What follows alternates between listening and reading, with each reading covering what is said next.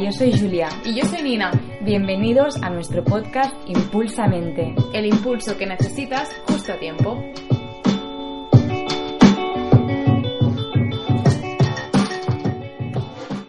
Bienvenidos a un nuevo episodio de Impulsamente. Hoy estamos aquí para seguir hablando de inteligencia artificial, pero más en concreto del Big Data, de los macrodatos y cómo estamos conviviendo con ellos. ¿Qué repercusiones tiene el libre albedrío que tenemos por Internet, la información que proporcionamos y hasta qué punto podrían llegar a influenciar las decisiones que tomáramos en un día a día? Pues lo primero que nos hemos preguntado a nosotras mismas es si conocemos nuestra identidad digital, o sea, la huella o rastro que vamos dejando como resultado de nuestra navegación por Internet. Y la pérdida de control sobre los contenidos que publicamos en nuestras redes sociales. Mm, tanto Nina como yo estamos, creo que, en todas las habidas y por haber. Somos muy activas por ahí. Somos influencers, entonces hay que estar. tanto cuando nos informamos, cuando nos relacionamos compartiendo información con otras personas, cuando publicamos fotos o vídeos de viajes o lo que sea, tanto si jugamos a videojuegos, escuchamos música, vemos películas o, compramos en línea, que esto es lo que ahora está en auge, sabemos que las posibilidades y las ventajas son infinitas, pero sin embargo, en buena parte de los casos, los servicios que más usas en la red se prestan gracias a la cantidad de información y datos personales que los usuarios les aportamos, es decir, que viven de nuestra información.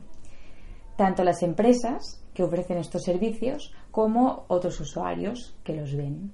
Por lo que debemos ser conscientes del riesgo que esto, puede suponer para nuestra seguridad y privacidad los datos de nuestra actividad online no se evaporan. O sea, nuestros datos digitales son la base de una industria de billones de dólares al año. Actualmente mm, nos atrevemos a decir que son el recurso más valioso de la Tierra. Han superado el petróleo en cuanto a su valor y las empresas lo saben. Y en general todos tenemos un conocimiento muy básico de para qué se usan. Yo solo quiero decir que el petróleo ha generado guerras y ahora a ver los macrodatos. Sí, además información tan personal, porque estas tecnologías pueden cambiar los acontecimientos. O sea, está demostrado que Donald Trump ganó las elecciones de Estados Unidos gracias al uso y el análisis de Big Data de Cambridge Analytica.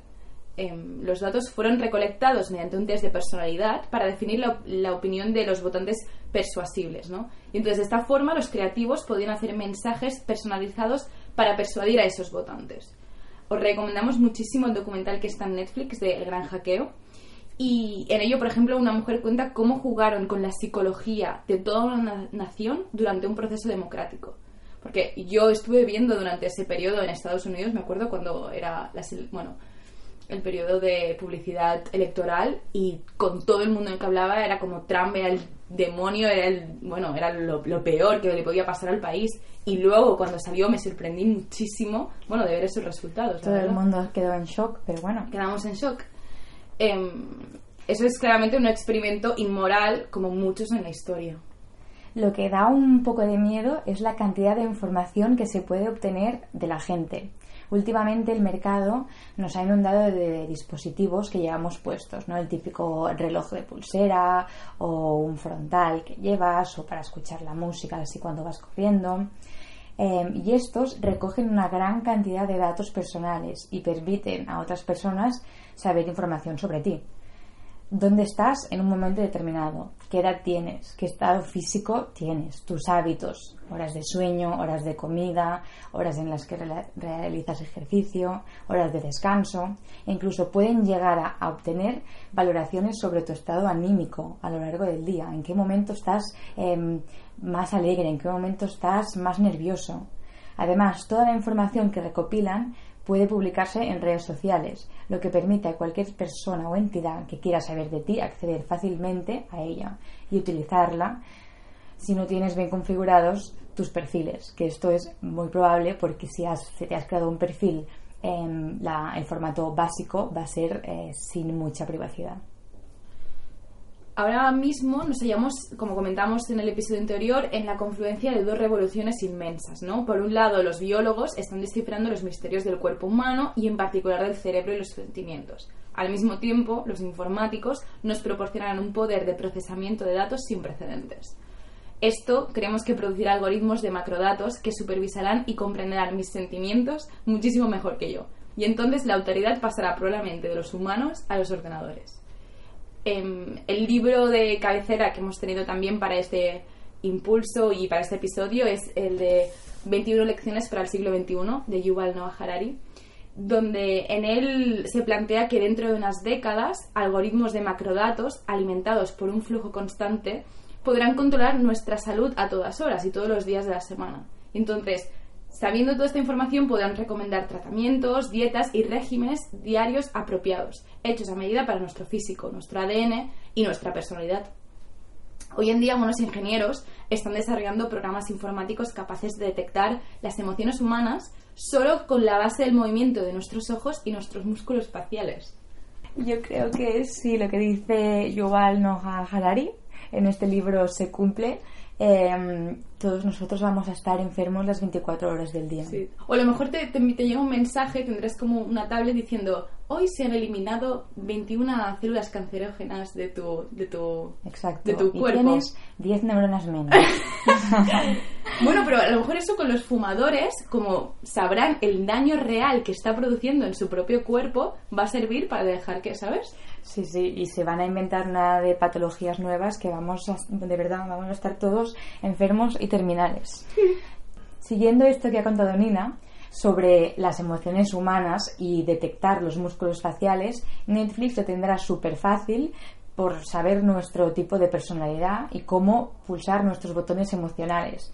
Es decir, que podrá eh, elegir películas para nosotros con una gran precisión, ya que sabrá exactamente qué escenas de qué películas te hacen llorar o, qué, o con qué series te ríes más. Y así sabrán cuál es la siguiente para recomendarte. Aparte también creo que, bueno, podrán saber diferenciar cuando tú te ríes por, ah, me estoy riendo porque de esto, o cuando te ríes de verdad, ¿no? Porque claro, al final será pura química y física que estará estudiado, entonces conocerán tanto nuestras emociones y cómo las expresamos que... Bueno, por supuesto, Netflix no acertará siempre, esto es imposible. Los algoritmos cometerán errores repetidamente debido a datos insuficientes o a programación defectuosa, a definiciones confusas de los objetivos y a la naturaleza caótica de la vida. Pero Netflix no tiene que ser perfecto, solo necesita ser de media mejor que nosotros, los humanos. Y eso no es muy difícil, porque la mayoría de las personas no nos conocemos muy bien a nosotras mismas y la mayoría cometemos terribles equivocaciones en muchas decisiones. Podríamos llegar a pensar, ¿no?, de que las personas nunca confiarán en los algoritmos, ¿no? Pero a mí me gusta decir, ¿no? Porque la gente dice, no, es que nunca nos vamos a poder dejar llevar por algoritmos para decidir mmm, con quién casarnos, qué trabajo escoger o, bueno, otras decisiones importantes, ¿no? Pero al final los algoritmos pueden ir ganando autoridad debido a que aprenderemos por experiencia a confiar en ellos en cada vez más cuestiones. Y poco a poco perderemos nuestra capacidad para tomar decisiones por nosotros mismos. Por ejemplo, en las dos últimas décadas, miles de millones de personas han llegado a confiar al algoritmo de búsqueda de Google una de las tareas más importantes de todas, que es buscar información relevante y fidedigna. O sea, ya no buscamos información, ahora googleamos. Toma otro americanismo por aquí, que hacía tiempo que no los decía. Y a medida que confiamos cada vez en Google para hallar respuestas, nuestra capacidad para buscar información por nosotros mismos disminuye. Y hoy en día la verdad, entre comillas, viene definida por los primeros resultados de la búsqueda de Google. Yo, eh, a nivel personal, voy a contar que estoy intentando hacer una cosa porque me he dado cuenta que enseguida que no sé algo, lo busco en Google. Hablando con Nina, por ejemplo, ay, ¿cómo se llamaba esa peli? o ¿dónde está ese sitio? O tal. Y estoy intentando cuando veo que no sé algo que en realidad sí que sé, forzarme a recordar, a recordar, y si no, lo, no me acuerdo, busco en Google, pero intentar que mi memoria no sea Google, sino que sea mi memoria y que en Google busque lo que no sé. Dato personal. Y yo estoy a favor y en contra de esto. O sea, creo que dejarnos llevar por Google no es tan malo, porque, porque creo que hoy en día nosotros, bueno, nuestros padres les enseñaban pues que tenían que aprenderse los reyes visigodos y tenían que aprenderse todas las capitales del mundo, bueno, nosotros también, de memoria y tal. Pero ahora que tenemos otras herramientas como Google, que no solo podemos buscar, yo qué sé, capital de Bangladesh y nos lo dice, o sea, creo que es más importante enseñar a estos jóvenes, esta generación Z, un poco a ser a tener sentido crítico, saber buscar información y saber relacionarla una con la otra. No tanto memorizar, porque al final tenemos cosas como Google que nos pueden dar esta información, sino esta búsqueda, ¿no? Em, sí, yo estoy de acuerdo también, ¿eh? pero todos sabemos que si no ejercitamos nuestro cuerpo se deteriora y hay, un, hay una cosa muy importante que es la memoria y creo que a veces eh, nos lo ponen tan fácil que vamos a ser los tontos. Claro, pero esto te da que puedas desarrollar otros conceptos o otras cualidades como puede ser relacionar conceptos o desarrollar teorías o de con la información dada. Bueno, esto es un debate que dejamos abierto de si queréis opinar o enviarnos un mensaje a ver qué pensáis, que nos interesa. Seguimos. Nada, solo quería comentaros de que, bueno, yo me dedico al marketing digital, especialmente en la afiliación, y todo esto de Google y búsquedas eh, SEO y, o estos Google anuncios, ¿no? Los anuncios de Google, es muy importante saber lo que son, saber diferenciar que estas búsquedas de Google está todo pagado por empresas, es decir, no son la verdad absoluta ni son las recomendaciones más fiables. Incluso el influencer que más os gusta cuando recomienda algo que tiene algún link de afiliación, hay que sospechar, hay que tener este sentido de ver realmente esto es lo que quiero o no. Y estas primeras búsquedas de Google también están elaboradas y estudiadas por personas que conocen eh, estas keywords para estar bien posicionadas en Google. Entonces, nada, es importante conocerlo y, saberlo. Gracias a este episodio hemos conocido a la Agencia Española de Protección de Datos, que es la autoridad que autoridad pública independiente encargada de velar por la privacidad y la protección de datos de los ciudadanos. Su objetivo es, por un lado, fomentar que los ciudadanos conozcan sus derechos y las posibilidades que la agencia les ofrece para ejercerlos y por otro que los sujetos obligados tengan a su disposición un instrumento ágil que les facilite el cumplimiento de la normativa. Así que si tienes una empresa o quieres crear una, como igual hacemos yo y Nina dentro de muy poco, tengas claro cómo debes proceder con los datos de tus clientes. La normativa de protección de datos permite que puedas ejercer ante el responsable del tratamiento de tus datos el derecho de acceso, rectificación, oposición, supresión, que sería como el derecho al olvido, limitación del tratamiento, portabilidad, o sea, cambiarlo a, otra empresa, y de no ser objeto de decisiones individualizadas. Creemos importante destacar que el 5 de diciembre de 2018 entró en vigor en España la Ley Orgánica de Protección de Datos y Garantía de los Derechos Digitales esta ley incorporaba nuevos aspectos, o sea, es una ley que ya existía, pero incorporó nuevos aspectos que afectaban no solo a los ciudadanos, sino también a sectores públicos y privados. Las novedades que se introducían, pues, por ejemplo, una que nos parece muy interesante es en relación con las personas fallecidas. Ahora, una persona vinculada al fallecido puede solicitar el acceso, rectificación o supresión de los datos de la persona fallecida, salvo que ésta la hubiese, hubiese prohibido expresamente en vida, eh, bueno, pues eso, eliminarlos, ¿no? O así lo establezca la ley.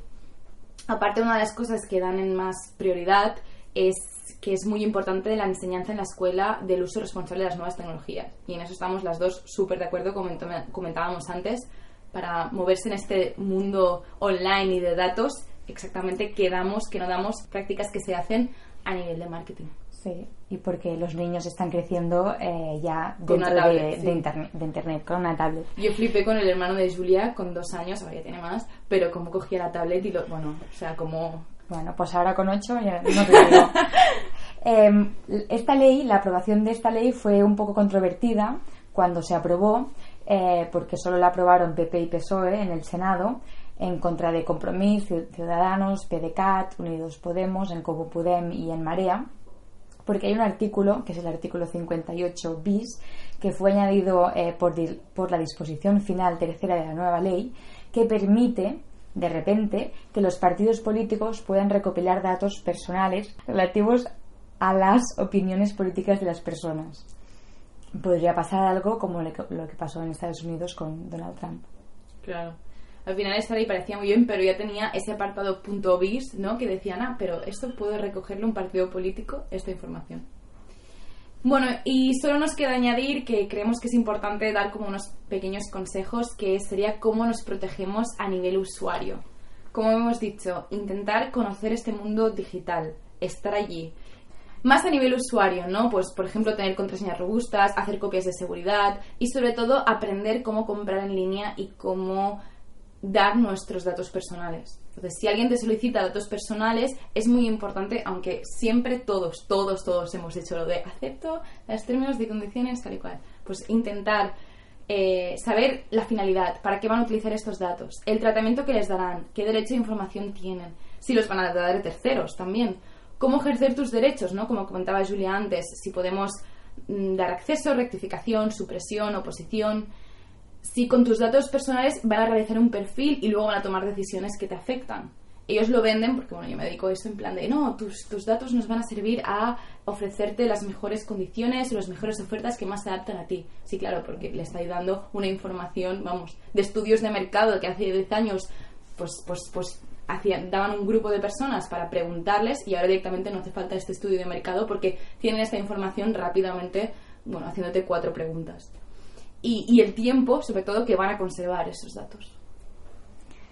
Bueno, pues em, para finalizar un poco em, este episodio en el que creo que os hemos machacado un poco con mucha información y bastantes datos, em, queríamos dejar un poco al aire una pregunta que vamos a resolver la semana que viene en el episodio a tres voces y es la siguiente.